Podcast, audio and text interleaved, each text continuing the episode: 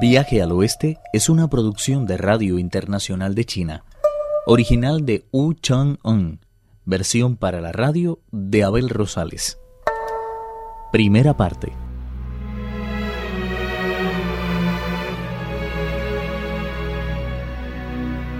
El rey dragón salió a toda prisa de la tienda del adivino Yuan Shouchan con los ojos anegados en lágrimas. En aquel mismo instante, el sol rojo como la misma felicidad, se estaba poniendo. Una neblina densa se iba extendiendo lentamente por las montañas, mientras los cuervos regresaban a sus nidos y los viajeros buscaban un sitio en el que pasar la noche. La luna iba moviendo del lugar la sombra de las flores de un jardín, y en lo alto las estrellas se habían multiplicado por mil.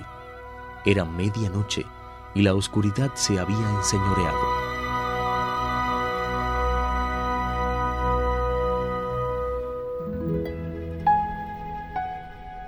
El rey dragón del río Qing, sin embargo, no regresó a su mansión de agua. Esperó suspendido en el aire hasta la hora de la rata, descendió entonces de las nubes y se dirigió a la puerta del palacio.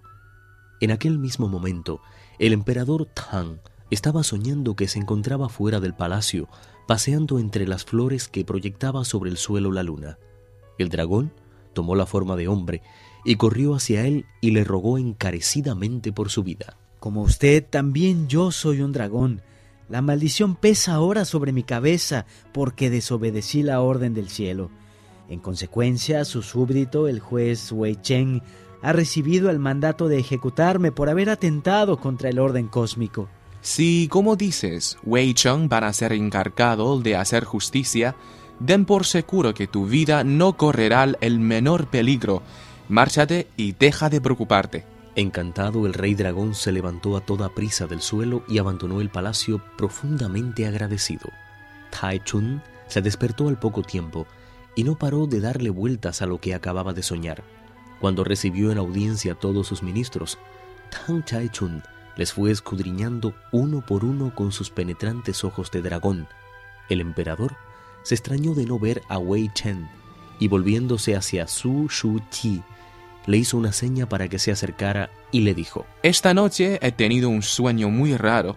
Se presentó ante mí un hombre que afirmó ser nada más y nada menos que el rey dragón de Río Qing. Dijo además que había desobedecido las órdenes del cielo y que en castigo iba a ser ejecutado por el juez Wei Cheng. Me suplicó por tanto que le salvara la vida, cosa a la que accedí. ¿Cómo es precisamente hoy no ha acudido a mi llamada Wei Chang?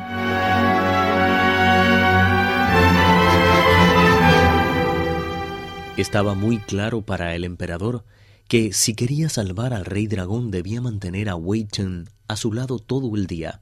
Hizo llamar a la corte al juez Wei Chen. La noche anterior, Wei Chen había estado estudiando los movimientos de las estrellas. Cuando se disponía a quemar un poco de incienso, oyó gritar a las garzas y levantó la vista. Vio a un mensajero celeste con una orden del emperador de Jade en la mano. En ella se le comunicaba que ejecutara al viejo dragón del río Chin exactamente a la una menos cuarto de la tarde.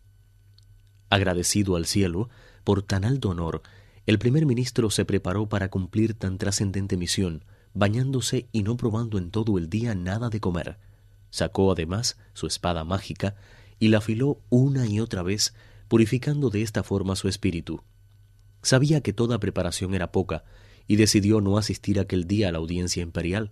Por eso le dio un vuelco el corazón, cuando vio llegar a un oficial de la corte con la orden de presentarse inmediatamente ante el emperador. No se atrevió a desobedecerla.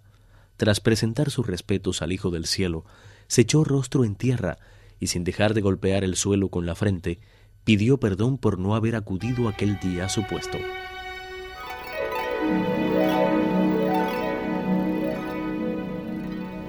Al poco rato se dieron por terminadas las audiencias y los ministros se fueron retirando uno tras otro. Solo a él le fue negada la venia para hacerlo.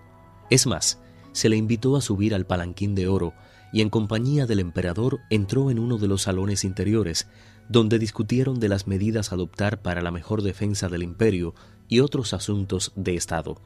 A medio camino, el emperador ordenó a sus sirvientes que trajeran un tablero de ajedrez, diciendo, Deprisa, porque deseo echar una partida con el más digno de mis súbditos. Tras expresar su agradecimiento por el honor que se le hacía, Wei Chen tomó asiento y empezó el juego.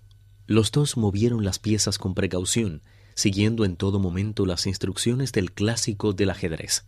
El emperador y su ministro estuvieron sentados ante el tablero hasta la una menos cuarto, sin que ninguno de los dos pudiera arrobarse una diferencia notable. Wei Chen dejó caer de pronto la cabeza sobre la mesa y se puso a dormir. Al verlo, Tai Chun soltó la carcajada y dijo Se nota que nuestro hombre de confianza se entrega con tal dedicación a las tareas de Estado que hasta se olvida de descansar. No es extraño que el sueño haya terminado venciendo su resistencia. Al poco rato, sin embargo, Wei Chen abrió los ojos tan repentinamente como los había cerrado y ofreció disculpas al emperador, quien ordenó que continuara el juego. Cuando se disponían a hacer el primer movimiento, se escucharon unos gritos terribles fuera de la gran sala en la que se encontraban. Antes de que pudieran preguntarse qué pasaba, aparecieron los ministros Qin Shu Pao y Su Mou Kung con una cabeza de dragón chorreando sangre. Volviéndose a Wei Chen, el emperador preguntó ¿Qué significa esto? Este dragón acaba de ser ejecutado por su humilde siervo mientras dormía. Mi espíritu abandonó su cuerpo una nube sagrada le estaba esperando y le llevó hasta el barracón de ejecución de dragones. Los soldados celestes lo habían atado ya y mi espíritu no tuvo más que decir. Se te ha condenado a muerte por haber desobedecido las órdenes del cielo. Por mandato del mismo voy a poner ahora fin a tu vulgar vida. El dragón escuchó la sentencia temblando encogió después las garras y así esperó la muerte. El espíritu de vuestro siervo se arremangó la túnica, echó un paso atrás y levantó la espada, que dejó caer al instante con fuerza sobre el cuello del acusado. Así se explica que haya descendido de los cielos esa cabeza de dragón que tiene ahí delante. En cuanto Tai Chun hubo escuchado estas palabras, sintió a la vez satisfacción y tristeza.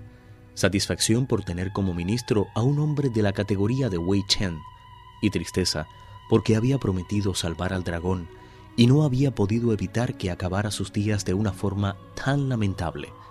Tuvo pues que esforzarse a sí mismo para ordenar a Shu Pao que colgara la cabeza en el mercado y que la viera todo el pueblo de Chang'an. Después, siguiendo la costumbre, recompensó a Wei Chen y despidió a todos los ministros.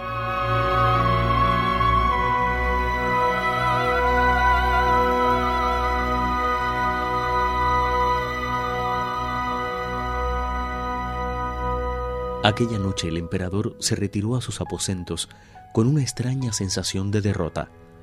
No podía quitarse de la cabeza al dragón llorando y suplicando clemencia. Jamás había imaginado que los hechos fueran a desarrollarse de esa manera ni que a la larga el dragón fuera a terminar ajusticiado. Tras darle vueltas en la cabeza una y otra vez, se sintió física y mentalmente agotado. A eso de la hora de la segunda vigilia, se oyó el lamento de alguien que lloraba a las puertas mismas del palacio, y Tai Chun sintió un remordimiento aún mayor. En sueños, vio al rey dragón del río Qin con la cabeza chorreando sangre en las manos y gritando lastimosamente. Ayer me diste tu palabra de que ibas a salvarme. ¿Por qué ordenaste al juez que me ejecutara? Voy a llevarte conmigo al reino inferior donde expondré mi caso y tú sufrirás el castigo que mereces. El dragón agarró a Taechun con tanta fuerza que éste no podía moverse. Todo su cuerpo estaba cubierto de sudor por el esfuerzo.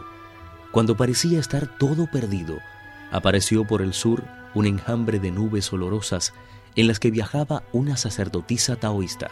Al verla, el dragón sin cabeza huyó a toda prisa por el noroeste, sin dejar de llorar ni de lamentarse a voz en cuello.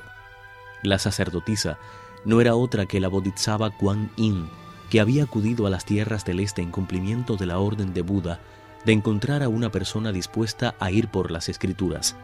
Acababa de acomodarse en el templo del espíritu protector de la ciudad de Chang'an cuando oyó gritar a los demonios y llorar a los espíritus.